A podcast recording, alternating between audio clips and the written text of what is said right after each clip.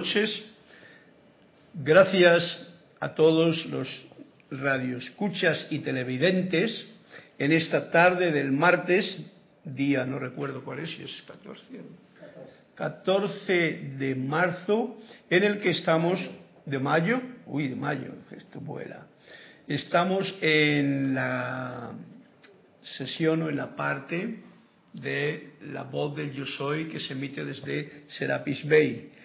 Y agradezco a todos los presentes que estén conectados ya sea por YouTube, por live stream o por eh, Skype, que es el lugar donde se pueden enviar los mensajes, precisamente a mi querido hermano Cristian, que complacido les va a, eh, nos va a intercomunicar a todos.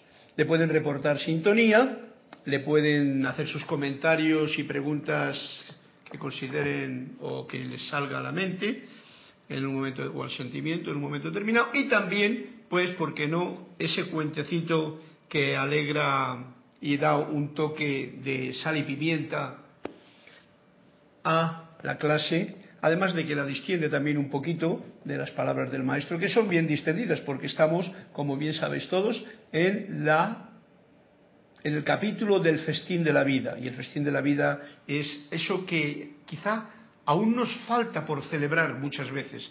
Porque sí que celebramos festines, vamos a hacer eh, comidas especiales y fiestas y tal, pero son fiestines, pero festín, que la vida sea un festín, toda ella, como que tal y como estamos programados, no resulta tan sencillo generalmente. Y aquí, pues, Emanuel nos suele dar unos puntos que a mí los considero súper especiales en este momento. Gracias a todos una vez más. Gracias, Cristian, por tu, por tu servicio amoroso.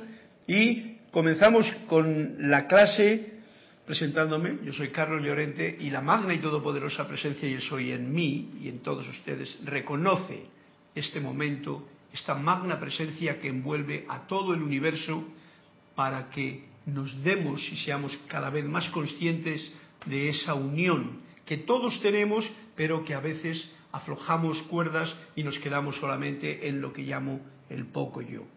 Para ello quiero hacer esta afirmación que generalmente traigo a clase algunas veces y que es encaro tu eterno amanecer y sol de mediodía y recibo ahora tu magna presencia, esplendor y actividad en esta actividad y en todas las actividades, ahora y por siempre. Muchas gracias.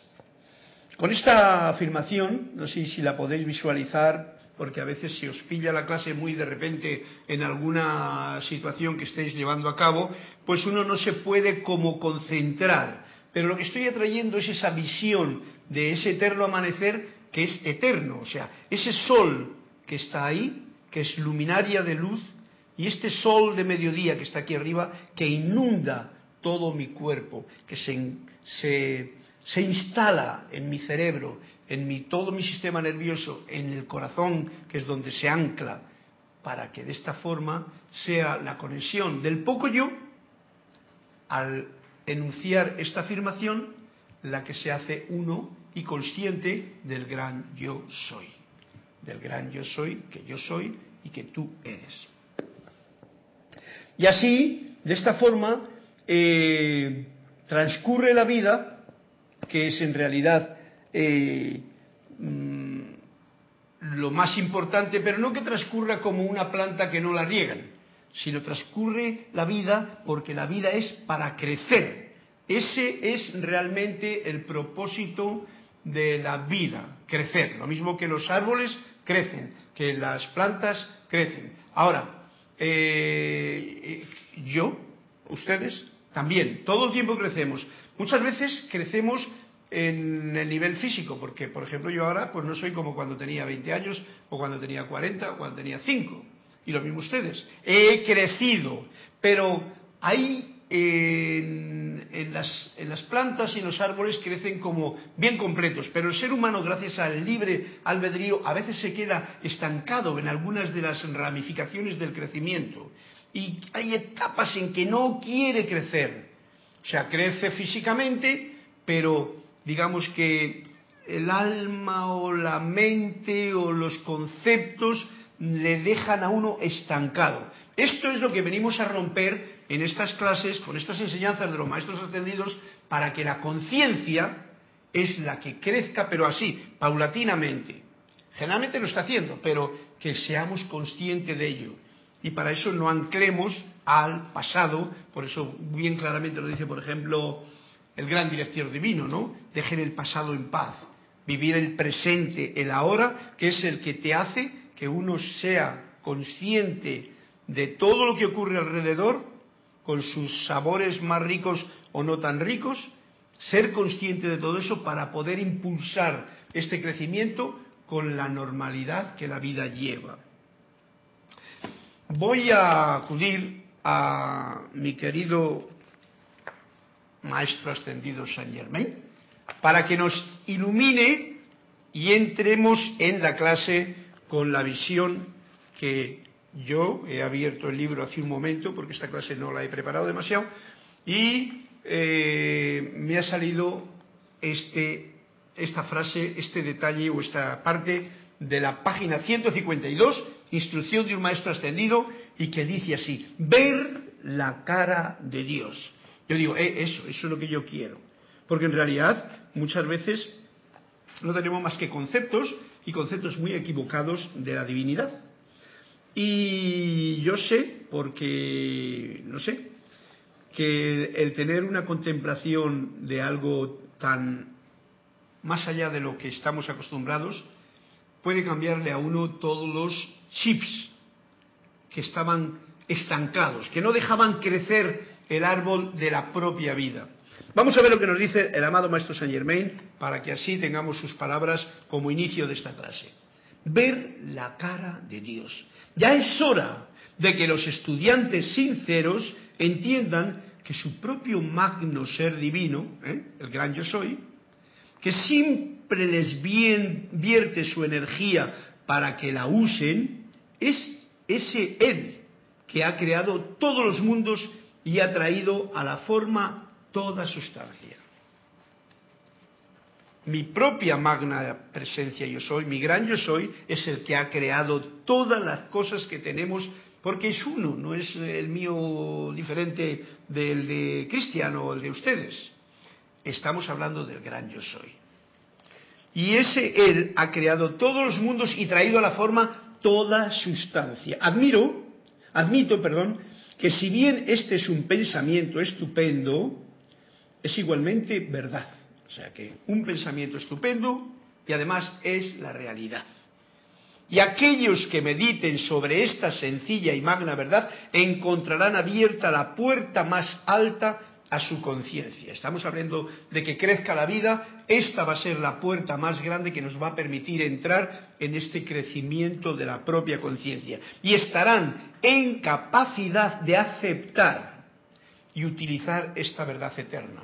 Porque hay verdades que se conocen pero que no se experimentan porque en realidad no se aceptan del todo. O sea, hay una serie de conceptos anclados todavía en mi computadora que no permiten que uno sienta cómo voy a ver yo la cara de Dios. Eso como que no, no, yo soy pobre, como decía el otro, dice, no soy digno de que entres en mi casa, ¿no? Pero si, ¿cómo que no soy digno de que entres en mi casa? Si esta casa es la del gran yo soy. ¿Veis? Hay tantos equívocos en los conceptos que tenemos que se nos han metido en el pasado, pero por eso, dejando el pasado atrás, vamos al presente a ver lo que nos sigue diciendo el amado Maestro. Es la enseñanza desafortunada a lo largo de las centurias, y aquí hace hincapié a lo que estaba yo ahora eh, trayendo a colación, lo que ha hecho que la humanidad sienta que tiene que ir a algún lugar distante o hacer algo extraordinario para encontrar esta magna presencia de Dios. Es la enseñanza desafortunada. Y a esto me refiero yo con tantos conceptos y tantas eh, ideas preconcebidas, religiosas, etcétera, etcétera, que hemos sido, que se nos han insertado y que las tenemos bien ancladas en nuestra propia eh, comprensión de la vida, la que nos pretende hacer a pensar y sentir que bueno, si yo voy a la Meca, pues allí sí voy a encontrarme. Si yo voy a la India o si yo voy al templo de tal, entonces allí voy a encontrar. Y eso es una, una, una enseñanza desafortunada, nos dice el amado Saint Germain. La cosa está mucho más cerca. ¿eh? Entiendan que su propio magno ser divino, que siempre les verte su energía para que la usen, ese es Él y está aquí. Yo soy, tú eres, yo soy tú. Es lo mismo, ese es el crecimiento de conciencia que nos puede permitir sentir estas palabras con el entusiasmo y gozo y además la fuerza para poder abrir esta puerta grande que nos va a llevar a tener este sentimiento. Es una falacia eso de que nadie puede ver la cara de Dios y seguir viviendo. Esta es otra de las ideas que se han vendido por ahí, ¿no? Y por lo tanto eso crea una especie de un temor innecesario. Es una falacia, nos lo está diciendo el amado Maestro Saint Germain ahora. Ya que yo conozco a ciertos estudiantes de la luz que han visto a su propio ser divino, con la misma claridad y certeza con que ustedes mm, se ven entre sí en sus propias experiencias externas. Ok. Como estoy seguro de que lo que estoy diciendo es una novedad que muchos de ustedes todavía no han aceptado en su forma de pensar, ahora nos estamos diciendo, abramos la conciencia para ver esa posibilidad presente. Y yo digo, cuando uno ve algo hermoso, que le va más allá de lo, de lo, esperado, eso se le queda grabado, porque es algo nuevo, lo nuevo se queda marcado ahí. Entonces vamos a permitir que esto ocurra, porque es una falacia el que nadie puede ver la cara de Dios. No es verdad, se puede ver. ¿Cómo? Yo no voy a decir cómo porque eso sí que ya es meterme en camisas de once varas. Dice, con la misma certeza con que ustedes se ven entre sí en sus propias experiencias eternas. El ser divino en ti es el mismo Dios que está en el corazón, en el puente de mando del universo. Como hemos dicho que vivir es crecer, estas pautas que nos está dando el amado Saint Germain es precisamente para que nuestra conciencia crezca y acepte que este mismo ser, esta fuerza de vida que me viene a mí y me permite comunicarme con ustedes, me permite sentir y agradecer este aire que respiro o este agua que bebo, me permite todo una experiencia de vida ahora, este es el mismo Dios, es el mismo ser, es la misma fuente que está en el corazón, en el puente de mando del universo, para que veamos qué cerquita que está todo y qué lejos que a veces lo hemos puesto, por, como decía antes, por enseñanzas desafortunadas. Esta enseñanza yo creo en ella, y por eso la comparto con sumo agrado, porque nos está abriendo puertas a, otras que nosotros mismos hemos cerrado. Y a veces todavía las mantenemos cerradas, incluso escuchando esto que se dice aquí. Es una lástima que los estudiantes sientan o piensen que esta es una verdad demasiado estupenda para ser realizada en sus vidas individuales, pero quiero asegurarles que en proporción a la intensidad con que se reconozca esta verdad, mirad lo que dice, en proporción a la intensidad con que se reconozca esta verdad, cualquiera que tenga un firme, una firme determinación puede ver la faz esplendorosa de esta magna presencia divina. Bueno, voy a hacer una, una pequeña aclaración. Todo depende, como decía el otro, de la fe que uno tiene para que las cosas ocurran. Si uno tiene poca, como decía, Em, poca intensidad en esto, puede lograr una visión con poca intensidad. Y mucha gente lo tiene. Por ejemplo, uno medita y tiene una experiencia cortita y que se le va, porque en cuanto le viene algo, enseguida la mente, que también está meditando, y se pone en esa situación y encuentra con algo, le despista y le lleva otra vez al anclaje del pasado, de lo conocido y no permite que lo desconocido entre, porque lo desconocido tiene que ver con un silencio de la mente. Cualquiera que tenga una firme determinación puede hacer la faz esplendorosa de esta magna presencia divina. no dice que cualquiera, no yo. Tiene que tener eso, una en proporción a necesidad con que se reconozca esta verdad, cualquiera que tenga una firme determinación, firme determinación. Y ya lo he dicho en otras clases, no podemos imaginarnos cómo es la cosa. No te voy a decir yo, tienes que meditar y de esa forma vas a ver la faz de Dios, porque probablemente por ahí no vayan los tiros. Esto es una sorpresa que siempre la divinidad le da a cada cual, siempre que tenga una firme determinación y sepa leer la escritura en las paredes. Puede ver la faz esplendorosa de esta magna presencia divina. Lejos de ser mitos o inventos de la imaginación, estas afirmaciones son verdades tremendas que los estudiantes pueden entender y utilizar con bendiciones sempiternas, o sea, eternas, para siempre, eso significa sempiternas, bendiciones para siempre, en sus experiencias externas. Bueno, pues aquí nos ha dado una pauta bien hermosa para poder tener ya como sabia para nuestro crecimiento de conciencia. No es cierto de que nadie puede ver la cara de Dios. Ahora, no nos hagamos imágenes de Dios porque por eso es precisamente lo que decía la Biblia, no se hagan imágenes, o sea que yo no me puedo creer, Dios es así o asá, porque voy a meter la pata. Dios es. Y si se manifiesta a uno, lo que viene a cuento es como decía el cuento aquel, ¿no? Dice, eh, eh, estaba explicándole el maestro cómo había conocido a Dios, dice, tras lo cual accedía al país del silencio. Y digo silencio porque el silencio es bien importante, el silencio de la mente. Porque mientras haya ruido mental, como que el otro se queda esperando. Y estos son retos muy fuertes que tengo yo, que tenéis ustedes, que tenemos todos, porque la mente no quiere callarse.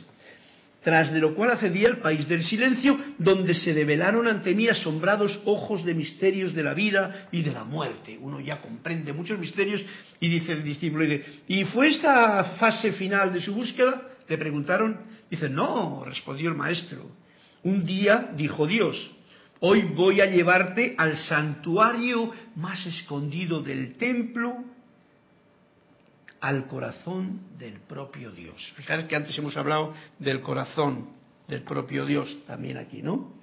Que es el propio corazón, el corazón del eterno, el corazón del más allá.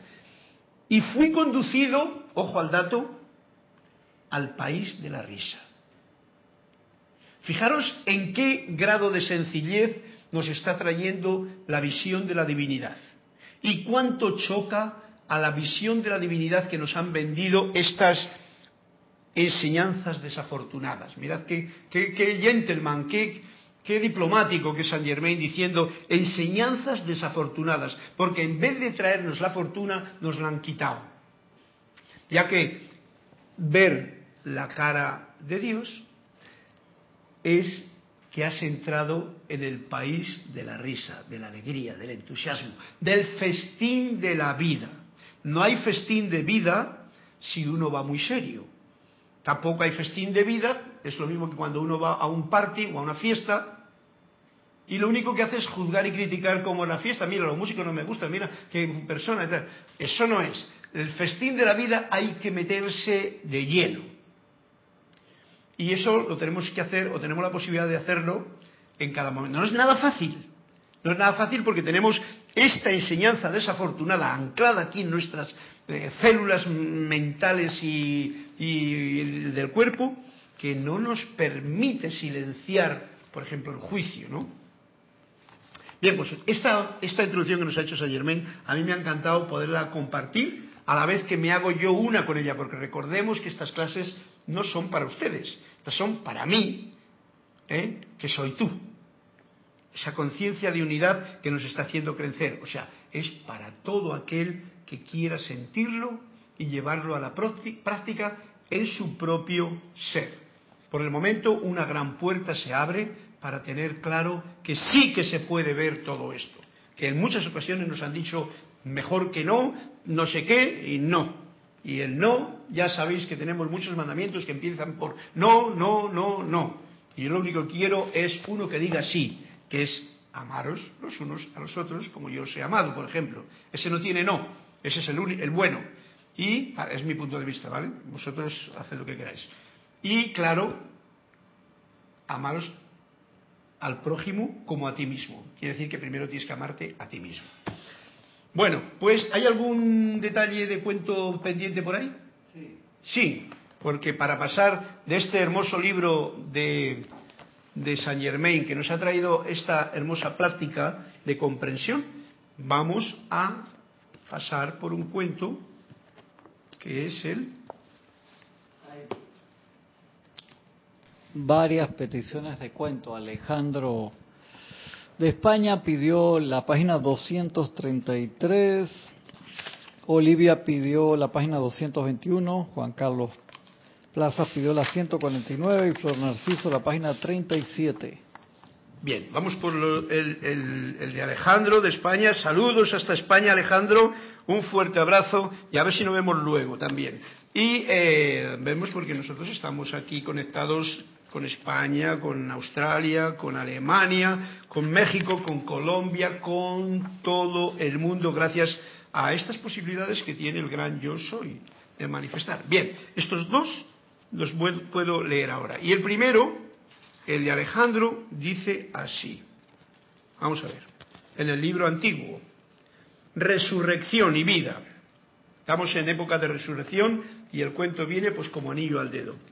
Cuando ya no había duda alguna de que el maestro iba a morir, sus discípulos quisieron ofrecerle un funeral digno de él.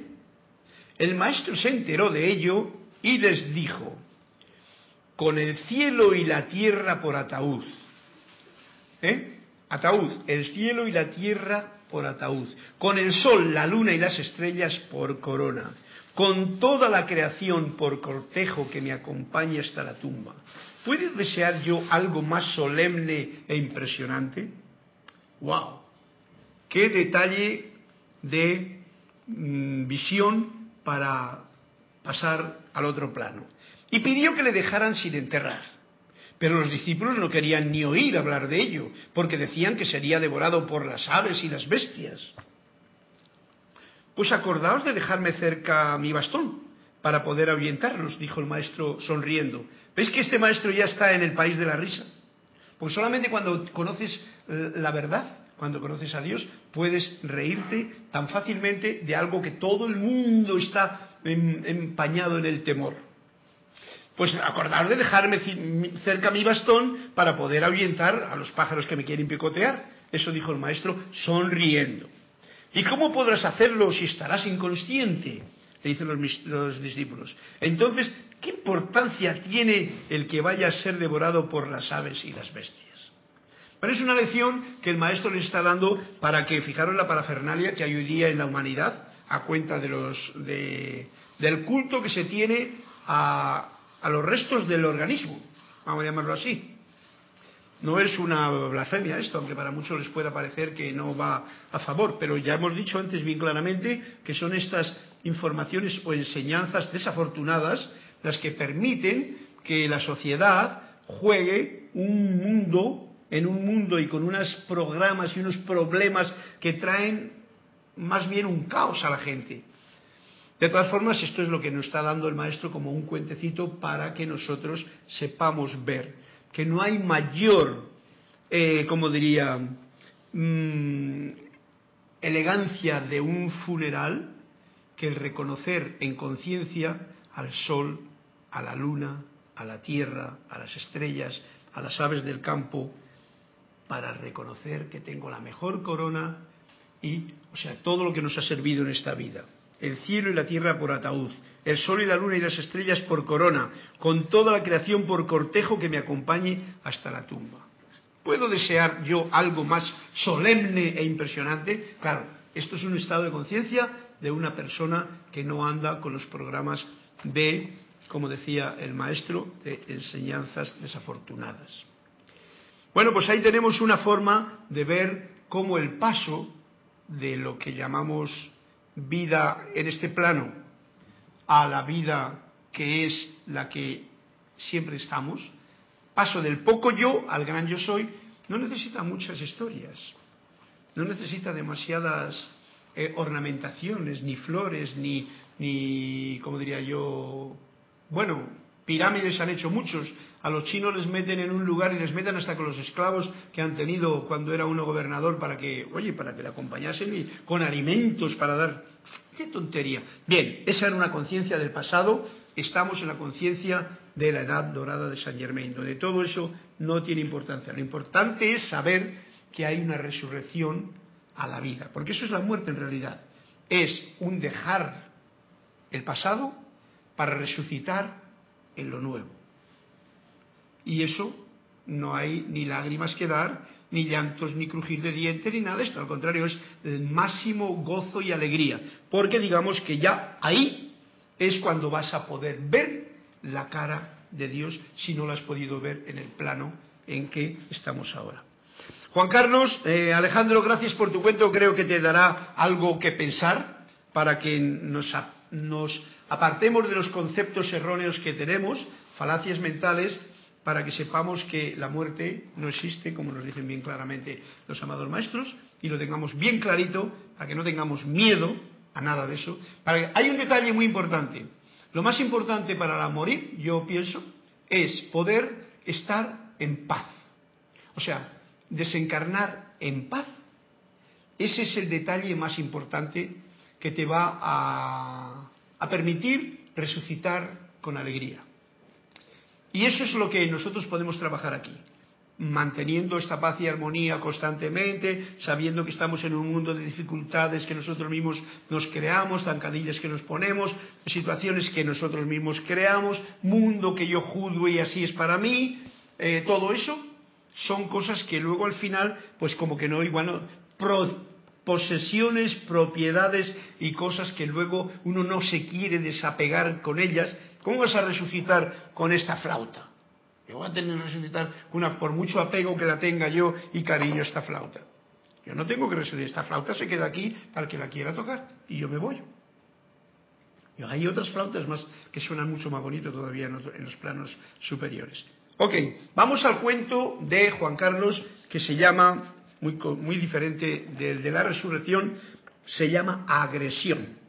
Para manifestar su deseo de enseñar a otros la verdad, un celoso discípulo le preguntó al maestro su opinión al respecto.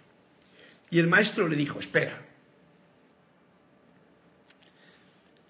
espera porque el discípulo tenía un deseo de enseñar a otros la verdad, un celoso discípulo. Ese es el problema que muchas veces tiene. Y recuerdo, ¿verdad, Alejandro? Cuando uno lee los primeros libros de Saint Germain o de todo esto de la, literatura que tenemos entre manos, y lo primero que quiere uno es coger un par de libros y dárselos al amigo, para que ese amigo, oye, le enseño la verdad ya.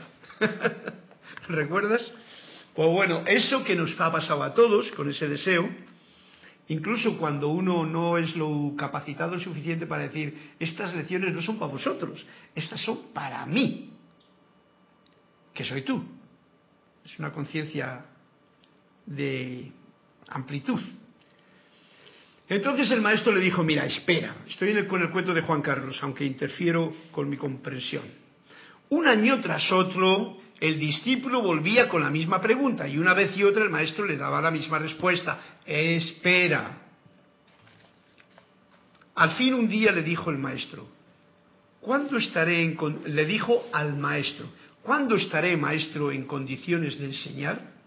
Y el maestro le respondió, cuando tu impaciencia por enseñar haya desaparecido. Esto es un punto grande porque la paciencia es algo que tenemos la oportunidad de cultivar en este plano. En este plano de la materia tener paciencia es como una cosa que no es fácil. Ciertas etapas de la infancia, juventud, adolescencia, etcétera, uno no es paciente, es más bien un impaciente.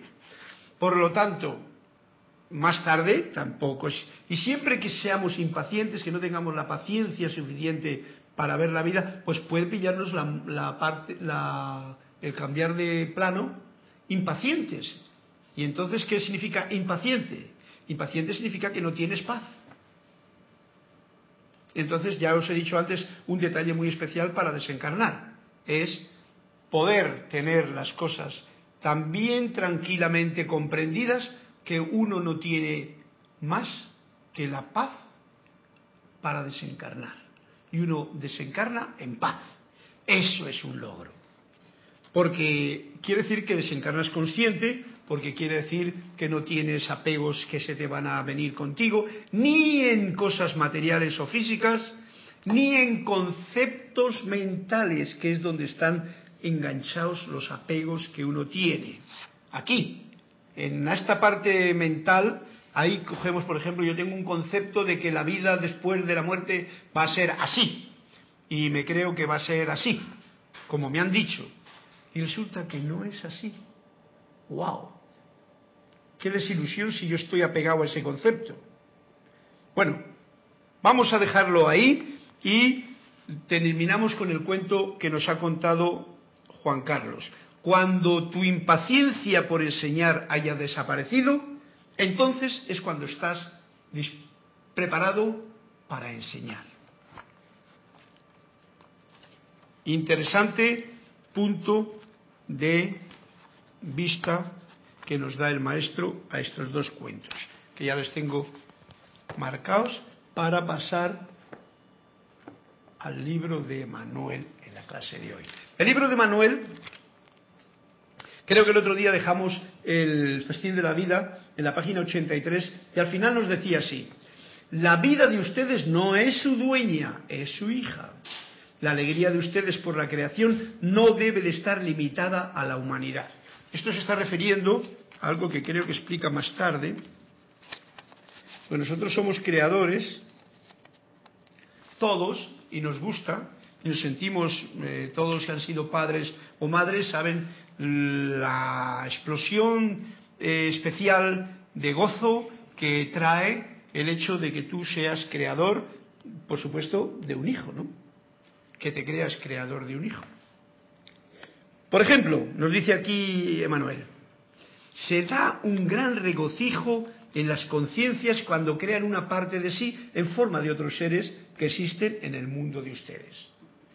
Que con palabras bien agradables y elegantes nos dice que dentro de un padre, dentro de una madre, hay un gran regocijo. Dentro de mi propia conciencia hay un gran regocijo cuando creo, o sea, cuando tengo un hijo por decirlo en palabras que él no las explica así, crean una parte de sí en forma de otro ser que existe en el mundo de ustedes. Esto quiere decir, yo tengo un hijo, una hija, y qué gozo, qué maravilla, qué, regocijo, qué alegría hay en mi propia conciencia. Todos los que tengan o hayan tenido hijos pueden recordar ese momentum especial de la entrada a la vida de un ser a través de uno o por uno. ¿Qué delicia debe sentirse al crear entonces... Ah, y está yéndolo más allá. ¿Eh? ¿Qué delicia debe sentirse al crear una bella flor con la propia conciencia? Aquí yo ya me quedo corto porque yo todavía no he hecho más que plantar semillas para que crezcan. Ahora están creciendo las flores de los tomates que he plantado ahí en el, en el huerto. Bueno, pero yo no he creado esa flor. Yo he hecho un proceso que es el natural porque ningún hombre viene a esta vida de forma antinatural. Y para que el hombre, como decía antes, para que un hijo crezca de un padre y una madre, tiene que haber eso, un padre, una madre y una semilla. La semilla la pone el padre en el, ovario de la madre y crece. Esa es la forma natural que la naturaleza nos trae. Luego, últimamente, con los modernismos han traído otras cosas, que si cogen el semen de aquí, que si lo pones en otra mujer, que si in vitro, que si no sé qué historias. Pero lo natural es esto. Ahora, crear una flor, ¿habéis pensado alguna vez en hacerlo? Creo que hay alguno de los libros de los elementales o de algún reino angélico en el que te dicen cómo los eh, querubinos, los, los, los sí, algún ser angélico pone una atención tan fija, visualiza tanto que llegó a crear una flor. Y no se puede despistar ni un momento porque si no, esa creación se desvirtúa. Bueno, estamos entrando en un grado muy alto de comprensión de las posibilidades creadoras del ser humano. Dime, Cristian. Te puedo pasar los hermanos, algo, que sí, me tomo un reportaron sintonía. Juan Carlos Plaza de Bogotá, Colombia, Alejandro desde España, Olivia Magaña de Guadalajara, México, Flor Narciso desde Cabo Rojo, Puerto Rico, Laura Graciela Martínez desde Guadalajara, México, Oscar Hernán Acuña desde Cusco, Perú, María Mireya Pulido desde Tampico, México, Graciela Bermolén desde Raneland, Argentina, Brenda Barrios desde Villalucre, Panamá. Y Marianela Cortés desde San Juan, Nicaragua. Bueno, pues a todos vosotros, Olivia, Juan Carlos, voy a decir las, naciones, México, Colombia, Perú, Argentina, eh, Venezuela, eh, Panamá, por supuesto, porque vosotros sois, digamos, que esa flor que está creciendo con esta conciencia de los maestros ascendidos en ese lugar donde os encontráis. Todos esos sitios que yo les conozco, no, Argentina no le conozco todavía, eh, pero, pero Guadalajara sí, y Cuzco también lo conozco, muy bonito. Óscar, hasta allá un fuerte abrazo y un fuerte abrazo individual para cada uno de vosotros, con una alegría y un gozo indecible para que seamos esas flores, esas creadores, esas creaciones esas creaciones del gran yo soy que inundan vuestro entorno con esta sabiduría iluminadora para todo aquel que aún no la conozca. No con el afán de, como decía el cuento, de enseñar la verdad a otros, sino con el afán de irradiar en ti y a través de ti esta luz que tú eres, allí donde tú estás. Y para ello estas palabras nos ayudan a tener mayor confianza en estar más en unión del poco yo, que es la parte humana, la parte del ego, la parte de la personalidad, como queramos llamarla, ese poco yo que yo le llamo, que estamos conectados con el gran yo soy y que pulsa aquí en mi corazón. Y que la luz puedo irradiarla. Con silencio, que es muy importante, con palabras, si es que es el caso y te piden, con tu ejemplo, con tu radiación alegre y jubilosa y entusiasmo, en fin, todo eso. Nos dice que eh, está hablando de algo que es ya demasiado, porque esto hay que ser un maestro de la energía y vibración, y yo, por ejemplo, todavía no lo soy. Pero me está dando un punto para que abra mi conciencia a ese nivel. ¿Cuánto placer debe, debe de producir crear un gato veloz o un monumental elefante, o sea, crear un gato, un elefante. Ya no se trata de una flor que yo pongo una semilla y me crecen flores. No, no, no, no. Crear un gato, crear, porque nos han dicho que todas estas son creaciones que si el padre lo pudo crear, el hijo también, pero que como que hasta ahora no ha estado en nuestras manos, gracias o por desgracia, de esas informaciones y enseñanzas desafortunadas, que no las hemos tenido y no las tiene la humanidad porque todavía sigue con el ahínco de ancarse en informaciones desafortunadas, que no te da esta visión de lo ilimitada que es la vida y de lo poquito que conocemos de ella. Cuando pienso la cantidad de alimento que hay en la vida y lo reducido que hacemos la cosa aquí, a pollo, hamburguesa, patatas fritas, de crema, tal, me cachis en la mar. Parece mentira que seamos lo que somos. No estoy siendo caprichoso en esta instancia, nos dice Emanuel. Les estoy explicando la forma en que las conciencias crean sus propios seres para poder explorar. De allí que en la conciencia del universo, donde se da la proclividad para que uno experimente como flor, entonces la flor evoluciona. Está hablando, ¿recordáis aquella película de... ¿Cómo era? ¿La vida es sueño? No uno que era que pasó al otro plano porque se murió la mujer, se murieron los hijos. Este. Eso, ¿cómo se llama en español? Más allá de los sueños. Quizá la has visto y cómo cuando él ya ha desencarnado, porque está buscando a sus hijos que también y su mujer también, pues entonces él en realidad está creando, pero crea inmediatamente, que crea un agua que sobre la que puedes pisar, pisas sobre ese agua, que creas una pantalla de colores con el óleo ahí que lo sientes. Bueno, a este es el plano donde es para reírse realmente, porque ese es el mundo de la divinidad, del gran yo soy. No lo podemos comprender ahora mismo mientras, mientras estamos aquí con esta poca lucidez que tenemos en el coco todavía, debido a tanto concepto y a tanta equivocación. Bien, por estar ustedes en la forma humana, que es en la que estamos, la de poco yo, se entiende que les resulta difícil pensar que tienen conciencia más allá de su propia humanidad. O sea, esta idea de poco yo en la mayoría de la gente lo consideran como, oye, que yo soy, yo soy, pero están hablando del poco yo.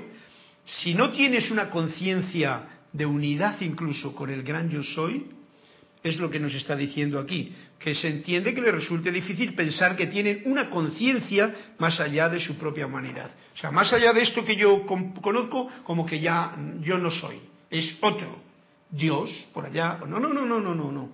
Esta clase nos lo está diciendo muy claramente. Todo es uno. La conciencia es la que puede expandirse para unirse y ser divina experimentando en lo humano. Tiene, más allá de su propia humanidad. Y que en este momento todavía siguen ustedes eligiendo crear una parte de sí mismos como un ser inferior. O sea, por eso elegimos, pues bueno, tener hijos. Todo el mundo se va y se casa y tiene hijos y tiene... Esto es como lo normal. Eso ya han experimentado desde el principio y dicen, aquí es donde vamos. Esto, ahí estoy seguro y deseo experimentar y elijo crear una parte de mí mismo como un ser inferior. Y encima le considero, esto es un detalle que yo me viene aquí a la mente ahora, que los hijos como que son alguien a los que yo tengo que educar, como que son seres inferiores, cuando en realidad ni yo sé si es hijo o hija, ha venido a través de mí, pero yo ni me he enterado de por qué. Muchos ni se enteran cuando está embarazado. Y encima, en vez de estar en la aptitud de aprender de lo nuevo, vengo y les enseño lo viejo. Estas enseñanzas desafortunadas se las inculco al hijo de tal forma que le creo un programa nefasto en su propia cabeza. Esto está ocurriendo actualmente, o sea que no estoy diciendo ninguna cosa tonta. Si sabemos pensar por nosotros mismos, no por las conciencias eh, del pasado que aún podemos tener alguna cosa aquí metida. Si pienso por mí mismo, sé que esto es así. Entonces yo me quedo contento diciendo, mira, ya se he creado a un ser inferior. Mi hijo es inferior a mí porque yo soy más mayor y yo sé más. Pues no. Así no es la cosa. Esa es una conciencia de tú que te crees creador de algo inferior. Y ni eres el creador, ni eres inferior, ni lo que has creado es inferior, ya que todo es esta conciencia que tenemos la oportunidad de ser creadores de un hijo, una hija, una familia, etcétera, etcétera. Así que voy a dejar eso de lado y permitir que su imaginación vuele. En esta clase nos está permitiendo, nos está pidiendo que permitamos que vuela la imaginación, que el poco yo permita expandir, rompa las fronteras que tenemos mentales para unirnos con el gran yo soy, que yo soy que ustedes son, porque somos uno. Ustedes pueden crear por cuenta propia un jardín del deleite si creen en él. Pueden crear por cuenta propia un jardín del deleite, o sea, del gozo, de la alegría, de la satisfacción, si creen en él. Podrán igualmente crear por sí mismos un sufrimiento intolerable si consideran que es necesario. Y esto es lo que hace mucha gente. Yo conozco mucha gente que ha creado eh, sus lugares, pues bueno, quizá a fuerza de, por dinero, etcétera, etcétera, porque eso es la, forma también de, de, poder crear cosas aquí, o manifestar cosas en el plano de la materia. Pero yendo a lo profundo de esta segunda frase, también podrán crear igualmente por sí mismos, o sea, que lo creo yo, un sufrimiento intolerable si considero que es necesario. Y esto, aunque parezca duro decirlo, es así como resulta la cosa. Yo puedo crear y recrear y mantener y sostener y ya al final ir al médico para que todavía me diga que tengo algo terminal, una enfermedad, una cosa que me hace sufrir o una idea que tengo yo de un hijo, de una madre, de un vecino, de un abuelo, de un alguien, y con el fin de Mm, de, sufrir. Parece ridículo, pero así es la cosa. Bueno, dejemos volar la imaginación al jardín ese que podemos crear.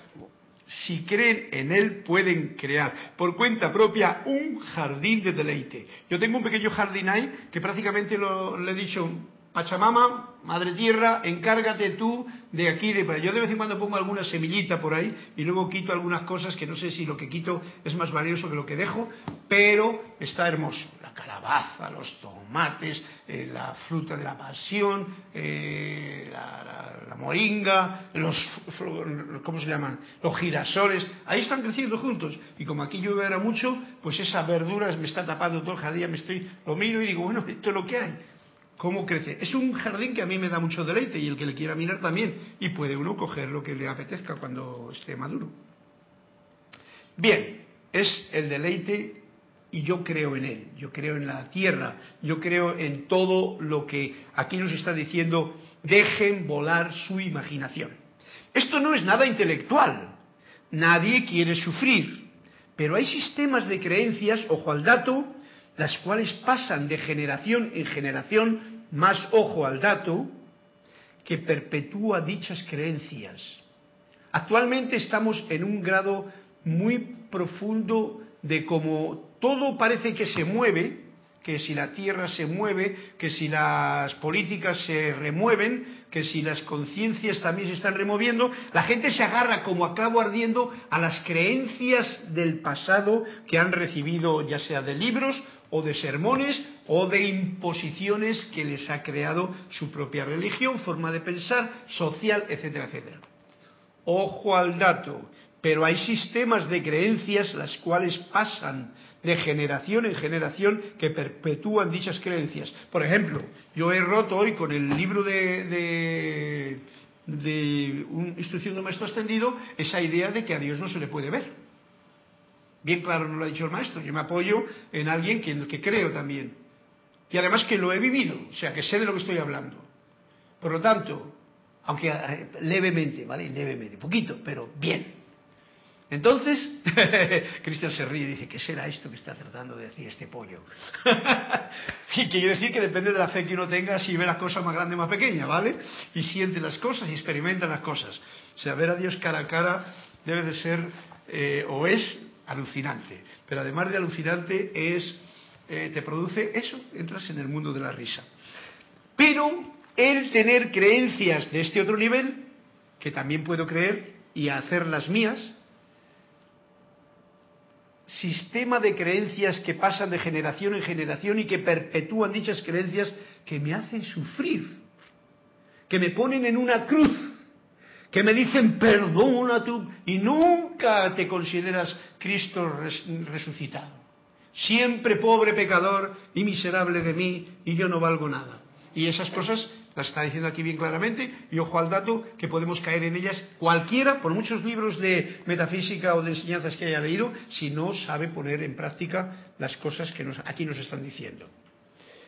Sería interesante que pudieran ustedes hablar con el miembro más viejo de su propia familia y que le preguntaran acerca de las supersticiones y creencias de la familia. Este es un dato para que sepamos que siempre que hablas con los viejos te van a trasladar lo que ellos conocen, que es otro programa viejo. Total, si vivimos en la edad dorada de Saint Germain, es el aquí y el ahora, es aquí y ahora donde yo, como hijo creador de Dios, o sea, tú, podemos experimentar lo que realmente somos. Porque eso, como decía antes, ver la cara de Dios no se logra a través de los libros, se logra cuando se logra, con un deseo intenso de querer verlo dentro del propio corazón. De lo contrario, nos quedamos en la teoría. Y la teoría es bonita, te puede pichar un buen rato, pero al final te quedas en que es teoría. No vas a volar con ese avión teórico. ¿Cuál es la estructura dentro de la cual ustedes han vivido su vida? ¿Cuál, esto es preguntándole al viejo de la familia, cuál es la estructura dentro de la cual ustedes han vivido su vida? Esto le preguntas al abuelo al más viejo de la familia. Y eso sería muy esclarecedor para saber lo que nos han traído. Si yo voy ahora mismo a mis padres que no están ya, pues me dirían cómo fue la guerra y cómo fue lo que pasaron y qué mal lo pasaron y cuánto sufrieron y que no había ni nada. Ahora estamos en otra etapa, mucha gente joven ya ni conoce el pasado y lo que se conoce por libros muchas veces ni se quiere conocer, porque es una, histeria, una historia histérica contada por los ganadores, o sea, los que mataron a los que perdieron. O sea, no es historia, es simplemente un cuento que nos han contado. Bien, y con esto ya vamos a terminar porque la siguiente página 85, esto era, como ha dicho, permitan que su imaginación vuele. desde el primero que he leído desde la instrucción del Maestro Ascendido, ver la cara de Dios, permitan que su imaginación vuele y pidamos con intensidad hasta todo lo demás que nos ha traído en esta página Manuel, que es realmente digno de tener en cuenta. Página 84, el festín de la vida, para que quiera tener más detalles al respecto, por si acaso he interferido demasiado. Y ahora vamos a los otros dos cuentecitos para terminar la clase, que probablemente tendrá algo que ver con esto. Y así el próximo día vamos a lo que a lo que continúe, que es diferente. Flor 37 y Olivia 221. Flor 37, vamos a este. Flor 37, 37 flores. Aquí está nuevo. ¿Y Olivia? 221, 221. 221. Bueno, voy a ver si por casualidad el 221 está aquí, porque si está libre quiero terminar este libro antes. Vamos a ver Olivia. Olivia, no. Vamos a la página que corresponde. Flor, este es tu cuento. Un discípulo tuvo que salir corriendo hacia su casa cuando le dieron la noticia de que ésta estaba ardiendo por los cuatro costados. Como era ya un hombre de cierta edad, aunque era un discípulo, todo el mundo le manifestó su pesar a su regreso. El maestro, en cambio, le dijo, esto hará que la muerte te resulte más fácil. ¿Ves tú? Este maestro es que, qué gracioso. Este maestro ha conocido, te ha llevado al templo de Dios y ha conocido el país de la risa. Por eso puede reírse de estas cosas. Cuando pierdes algo, como es este caso del cuento Flor, la casa que te ha ardido por los cuatro costados, hay mucha gente que hoy día le ocurre eso. Ha caído una bomba, a otros en el terremoto se le ha tirado todo, eh, cosas así están pasando y yendo a la conclusión que el maestro nos dice, es sencillamente para que nos demos cuenta de, cómo está, de esto que hemos estado hablando anteriormente, y es de la de no tener miedo a la muerte porque primero no existe, de estarte preparando para tener una muerte en paz. O sea, pues si yo me muero pensando que he perdido la casa y mira aquella casa que yo tenía y las cosas que tenía y aquello que tenía guardado allí y ahora no, se me quemó. Si me muero así, la verdad es que voy a tener que estar dando vueltas y volver otra vez aquí a construir otra casa. Pero si me muero en paz, y como dice el maestro, esto hará que la muerte te resulte más fácil, porque dices, ajá, mira, que gracias por esta casa que me ha ardido y se, se ha eterializado y ahora voy a tener la oportunidad, porque todavía la tengo, de construir otra. Yo que he construido ya cuatro casas no tengo ningún problema en, en pensar que es posible. Los que andan todavía pagando el primer apartamento igual no lo creen tan fácil de hacer, pero eh, posible es posible. Flor, ¿qué te parece el cuento? como ya era un hombre de cierta edad, o sea, que ya había pasado quizá de los 60, aunque estaba aprendiendo la cosa, ¿eh? porque cuando ya llega a cierta edad uno ya piensa con mayor objetividad el momento en que vive. Todo el mundo se manifestó su pesar a su regreso. Ay, pobrecito, que ya eres mayor, ahora no vas a poder construir otra casa, no tienes más tener tal igual. Eh, eh, pues, algo de eso. Pero el maestro le dijo sonriendo, esto hará que la muerte te resulte más fácil, hombre. No vas a tener apego a esa casa ya, va a ser más sencillo. Fijaros que lo más, eh, los apegos son muy grandes a las cosas materiales que tenemos, que hay que aprender a desapegarse y quitar lo que no es, y que no es fácil muchas veces. Hasta los libros, ¿verdad?